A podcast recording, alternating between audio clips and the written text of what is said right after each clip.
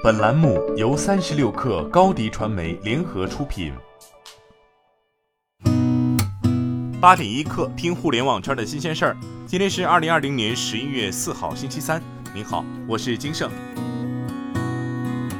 昨天有外媒报道称，美团正在考虑最快明年在中国内地二次上市。对此，美团回应称没有相关的上市计划或时间表。此前的报道中提到，据知情人士透露，美团正在考虑最早于明年进行二次上市，并已与顾问就潜在的在中国内地出售股份进行了初步讨论。其中一位消息人士称，美团正在权衡将创业板作为其二次上市的地点之一。另外，消息人士称，目前审议工作还处于初期阶段，美团尚未就潜在的股票发行时间和规模做出任何最终决定。港交所行政总裁李小加出席香港金融科技周论坛上表示，正研究将区块链技术应用于更多业务当中，包括北向股票通，以有效配合中国在岸规则。如今科技应用技术越趋成熟、便宜和稳定，而港交所过去数年进行科技转型工作，但由于部分工作仍离不开实体文件，规模始终有限制。同时，他认为有关技术仍在起步阶段，认为港交所在区块链应用发展仍有漫长道路。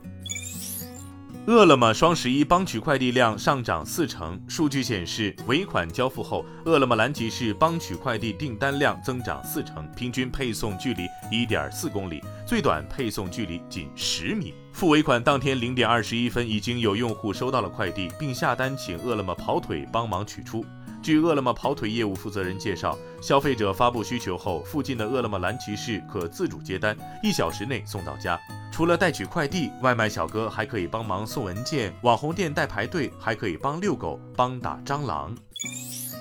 洋码头平台运营人士表示，每年黑五之前的两三个月，很多买手商家都会出现大量资金需求。今年黑五，洋码头将为买手商家提供十亿元黑五保障资金，帮助买手商家备货，提供周转效率。在站外流量方面，洋码头将与快手、抖音等短视频平台达人进行合作，将站外流量引到洋码头 App 内，由站内直播进行承接。在站内私域流量方面，洋码头将搭建活动流量加频道流量加其他流量矩阵，通过全民直播加扫货直播，提高直播间的转化和销量。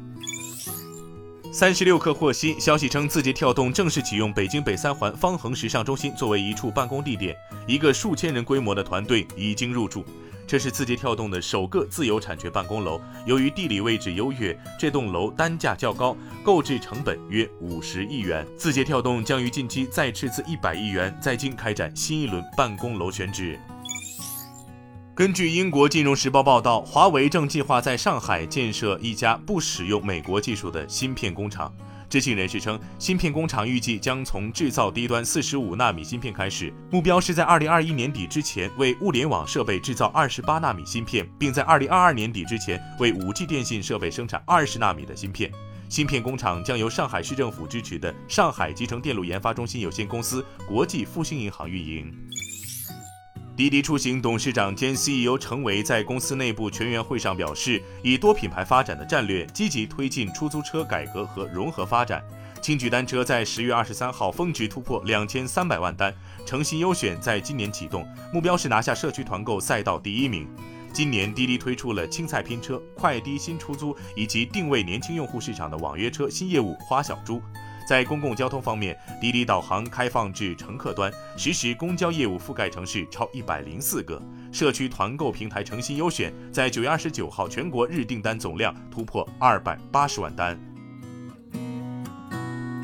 今天咱们就先聊到这儿。编辑崔彦东，我是金盛，八点一刻，咱们明天见。